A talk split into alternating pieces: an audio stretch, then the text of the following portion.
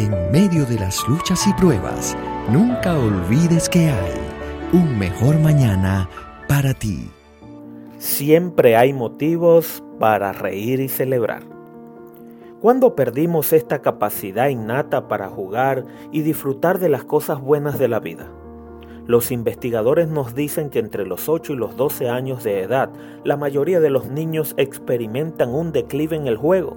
El mundo se vuelve cada vez más serio, una plaza de armas en la que ganarse bien la vida y que piensen que uno es respetable llegan a ser nuestras metas primordiales. Las competencias deportivas, no el juego, se convierten en la orden del día. La competencia controlada por la disciplina, un código de honor y las reglas reemplazan el juego infantil. Aparecen los ganadores y los perdedores.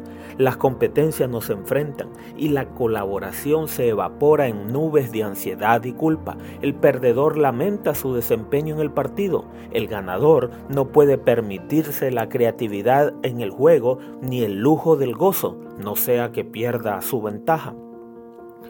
No puede encontrarse el gozo mediante el esfuerzo. Llega siempre y únicamente como un regalo.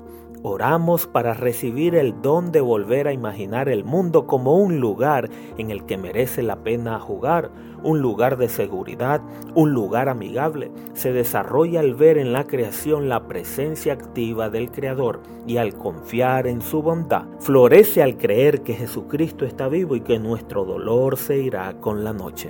Siempre hay motivos para reír y celebrar. Haz de este día y todos los días de tu vida siempre un motivo en la persona que nos da vida abundante, que es Jesús. Y así habrá un mejor mañana para ti.